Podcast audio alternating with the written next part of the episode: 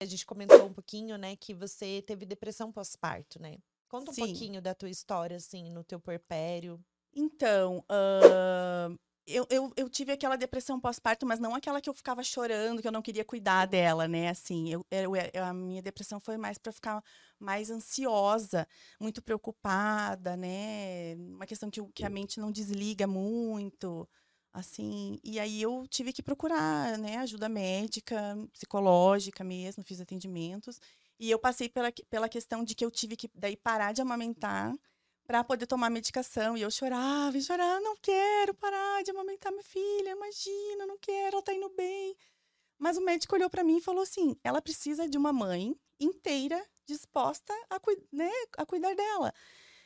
E no momento, o, o- assim, o, o, o seu, você não, não, não, tá, não tá conseguindo esta parte, então a gente vai introduzir o, o, o leite em, pó, você vai se fortalecer e vai, tá, e vai ser a mãe que ela precisa.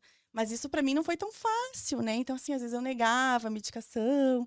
Mas hoje em dia eu vejo que, assim, eu não sou menos mãe por isso, Sim. né? Porque eu não conseguia amamentar mais. Acho que foi até três, quatro meses.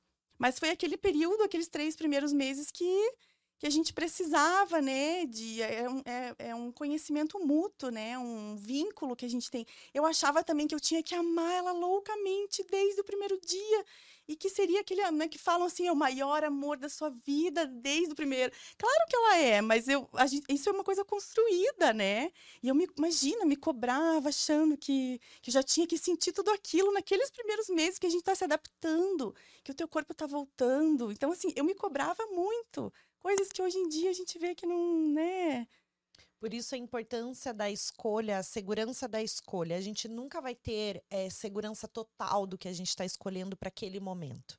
E depois vem aquela culpa, né? Então, o que, que a gente tem que observar? O que, que a gente tem que olhar a culpa? A culpa como responsabilidade. A gente transforma ela em responsabilidade.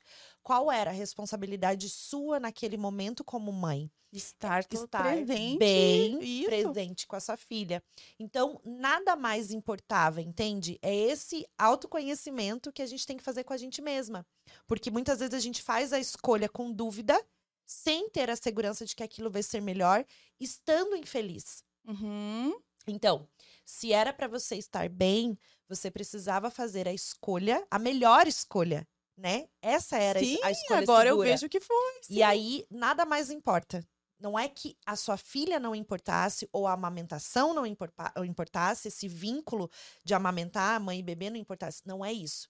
Mas a escolha para aquele momento era necessária. Uhum. Então, a culpa se torna irresponsabilidade. Entendi. E a gente entende, né, o quanto é importante em todas as batalhas da maternidade a gente escolher fazer essas escolhas em segurança para que a gente não se sinta culpada. Uhum. É isso. Não Sim, tem segredo, né? É, e ficou super bem, e eu fui melhorando, e foi. E, e ela ficou super bem, assim, ela, né, foi crescendo, se desenvolvendo, e eu fui dando todo o meu, passando todo o meu conhecimento de- técnico de fisioterapia para ela, né, Sim. de estímulos, mas eu também ali eu era mãe, né, então assim, é, é diferente também quando a gente é profissional da área, e agora eu sou mãe, né.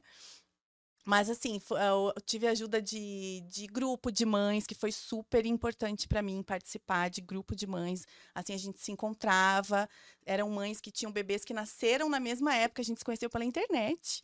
Que legal. E, e montou esse grupo e a gente se Como que é encontrava. o nome do grupo? Era aqueles bebês que tinham assim, que colocava mães de bebês de novembro, dezembro de tal ano. Ah, que colocavam tá. assim, a gente eh, juntava o grupo. Então, o nome dele é Mães de Bebês de novembro, dezembro de 2016.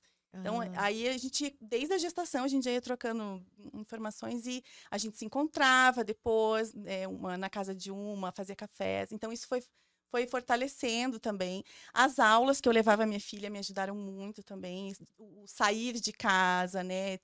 O encontrar outras crianças, que ela ainda não estava na escolinha e eu tinha parado de trabalhar.